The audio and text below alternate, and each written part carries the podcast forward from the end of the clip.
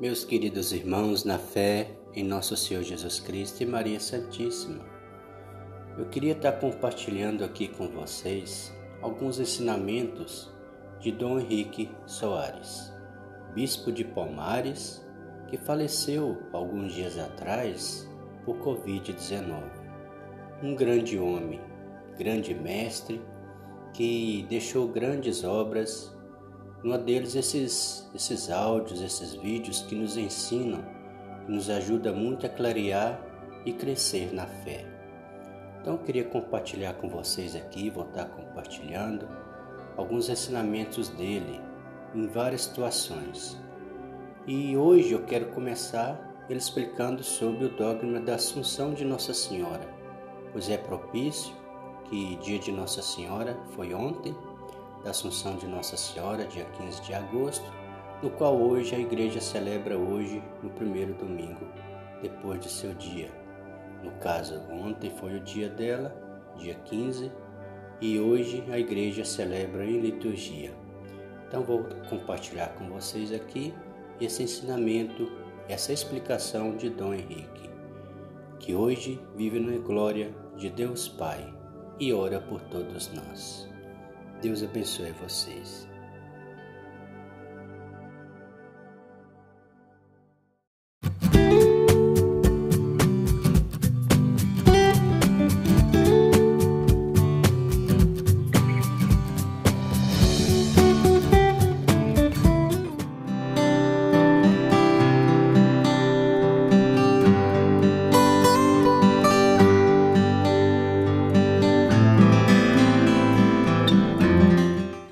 Querido irmão, minha querida irmã, lembre que neste ano mariano, uma proposta que eu fiz para vocês foi comentar os quatro dogma, grandes dogmas marianos: a Imaculada Conceição, a Assunção Gloriosa, a Maternidade Divina e a Virgindade Perpétua de Nossa Senhora.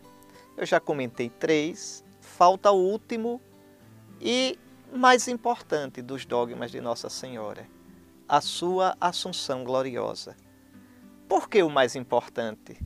Mais importante para Nossa Senhora, porque é a plenitude dela, como um rio que corre, corre até chegar no mar. Na sua Assunção Gloriosa, Nossa Senhora chega a Deus. Ela é plenamente criatura, plenamente mulher, plenamente mãe, plenamente Maria. Mas o que a igreja ensina? A igreja ensina que Nossa Senhora, ao final da sua peregrinação terrena, é assim que o Papa Pio XII, sistematizando a fé da igreja, em 1950, com a autoridade de mestre supremo da fé dos cristãos, ele explicou: um dogma não é a invenção de uma doutrina. O dogma é quando já a fé da igreja está madura e então, às vezes, o Papa julga conveniente explicitar de um modo sistemático, arrumado, aquilo que já é a fé da igreja. Então, Pio XII explicitou assim que a Virgem Maria, após a sua peregrinação terrestre, ela entrou em corpo e alma na glória de Deus, na glória de Cristo. Então, enquanto todos nós, logo após a morte, na nossa alma, alma criada para Deus, nós, transfigurados em Cristo, entramos na glória do céu ou nos purificamos naquele estado que a gente chama de purgatório, ou longe de Cristo, que Deus nos livre, somos danados no inferno então logo após a morte, mas só em alma, Nossa Senhora, né, em corpo e alma, entrou na glória do céu. Enquanto, veja, todos nós esperamos a glorificação do corpo para o fim dos tempos, nosso corpo fica dormindo, vamos chamar de dormir, é uma metáfora, é uma imagem, é o corpo que fica dormindo até o fim dos tempos, mas na nossa alma já somos glorificados. No caso de Nossa Senhora, ela em todo o seu ser, em corpo e alma, já entrou na glória de Cristo. Primeira pergunta: onde é que está isso na Escritura? Claro, Impossível que isso esteja dito deste modo nas Escrituras.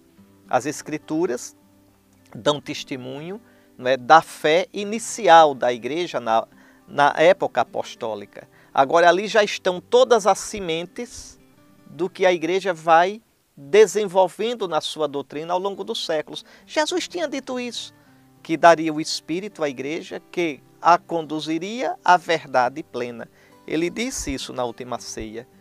Você pode olhar dos capítulos 13 ao capítulo 17 de São João, Jesus na última ceia vai falar que vai mandar o Paráclito. No capítulo 14 de João ele vai falar isso duas vezes, que vai mandar o Paráclito e que o Paráclito, o Consolador, o Espírito, vai conduzindo a igreja à verdade plena. E será sempre isso, na sua vida, na sua liturgia, na sua fé, na sua oração. A igreja vai cada vez mais crescendo na compreensão da Sagrada Escritura.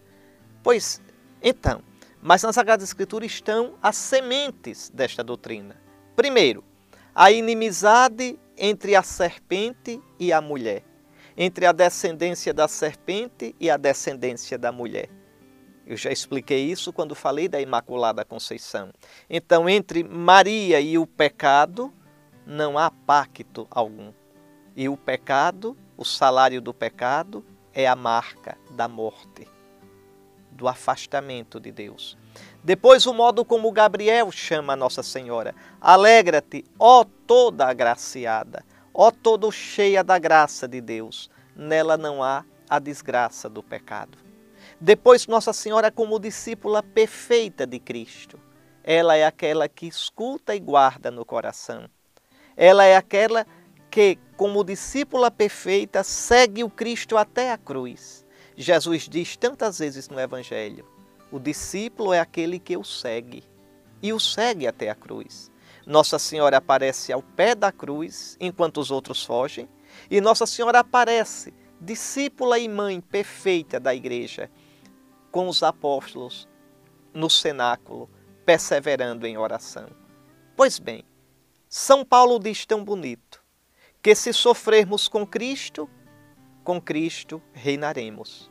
Se morrermos com Cristo, com Cristo viveremos.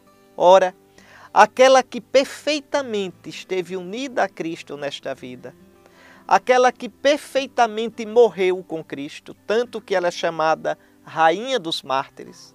Como é que Nossa Senhora morreu com Cristo? Morreu. Morreu e ninguém morreu como ela com Cristo. Ao pé da cruz, Nossa Senhora, em certo sentido, morreu na sua maternidade. Vejam, Qualquer pessoa pode sofrer com Cristo. São Paulo foi decapitado, São Pedro crucificado de cabeça para baixo, São Lourenço queimado na grelha, Santo Inácio de Antioquia devorado pelas feras, mas só a Virgem Maria, só a Virgem Maria sofreu como mãe, mãe de um filho único. Só Nossa Senhora, vocês imaginem Nossa Senhora ao pé da cruz, virgem oferente sem igual. O próprio Simeão tinha predito. Esse menino é sinal de contradição e uma espada traspassará o teu coração. Então Maria sofreu perfeitamente com Cristo.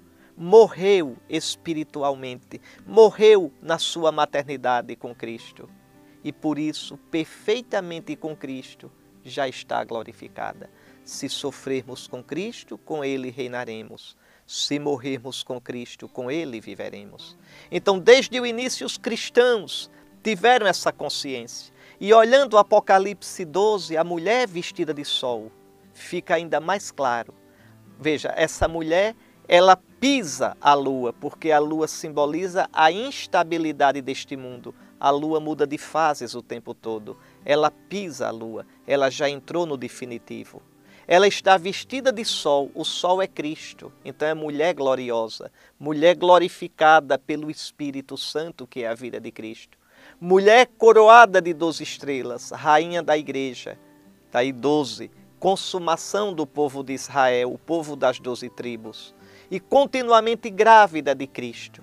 Maria pode dizer, como São Paulo: Filhinhos, por quem eu sofro continuamente as dores de parto, até que Cristo seja formado em vós. Então, a igreja, inspirada em todos esses textos da Escritura, e na sua oração, na sua liturgia, desde cedo o povo de Deus, inspirado, guiado pelo Espírito e orientado pelas Sagradas Escrituras, foi tendo a certeza que Nossa Senhora, que viveu plenamente unida a Cristo, que morreu com Cristo, Maria morreu, também foi glorificada com Cristo em todo o seu ser, corpo e alma, porque aquele corpo que serviu de morada durante nove meses para o Senhor da vida, que foi templo de Deus, não ficou na morte, não, experimentou a corrupção, unido a Cristo, que já está glorioso no céu. Então é muito bonito, porque a Assunção enche a gente de esperança. A Assunção, na verdade, é festa de Cristo. Mostra que a salvação que Cristo trouxe já transfigurou totalmente a sua mãe, como nos transfigurará a nós logo após a morte transfigurará nossa alma e no fim dos tempos transfigurará nosso corpo. Então, em corpo e alma no céu, só a Virgem Maria de criatura. Claro, Cristo já está glorificado, mas ele é o criador. É o corpo do próprio Deus que assumiu a carne, não é? Assumiu a natureza humana. Mais uma coisa, Maria morreu mesmo, morreu. Agora os cristãos não chamam, pelo menos os cristãos ortodoxos, retos na fé, não chamam a morte de Maria de morte, chama de dormição. Porque existe morte e morte. Uma pessoa que é muito unida a Cristo, Ave Maria enfrenta a morte como uma graça. Santa Teresinha dizia, não é? Morro de amor. Santa Teresa d'Ávila dizia, não é? Vivo sem viver em mim, tão alta vida espero que morro porque não morro. São Francisco de Assis chamava a morte de irmã. São Paulo dizia na carta aos Filipenses, capítulo 1, o meu desejo é partir para estar com Cristo. Veja como ele chama a morte, uma partida para estar com Cristo. Agora imagine a morte de Nossa Senhora. Então ela a vivenciou de um modo tão doce, certamente, tão feliz de poder ver o seu filho glorioso, que a igreja prefere chamar essa morte de dormição. Quer dizer, dormição pelo modo como ela vivenciou a morte. Mas olhando de fora, é morte mesmo. A igreja nunca ensinou que Nossa Senhora não morreu. Existia no século XIX uma opinião teológica chamada imortalista, que dizia que Nossa Senhora, porque não tinha pecado e o salário da morte é o pecado, não teria morrido. Mas isso não está na tradição da igreja. Pelo contrário, há o túmulo de Maria em Éfeso e há um túmulo de Maria em Jerusalém. Há logo dois, porque duas tradições. Então veja, como é que que não morreu? E depois outra coisa não é? Nossa Senhora se foi unida totalmente a Cristo, morreu sim para participar da morte de Cristo. Cristo não tem pecado e morreu assumindo os nossos pecados. Então é isso. E que a Virgem Maria assunta ao céu, veja, Cristo, não é? A gente fala de ascensão.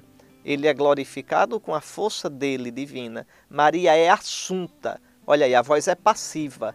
Ela foi assunta, ela foi elevada pelo Pai através do Filho no Espírito, totalmente glorificada, espirituada pelo Espírito Santo no seu corpo e na sua alma. Esse é o destino da igreja, esse é o nosso destino, esse é o destino da humanidade. Que a toda santa, a assunta ao céu, interceda por nós. Amém.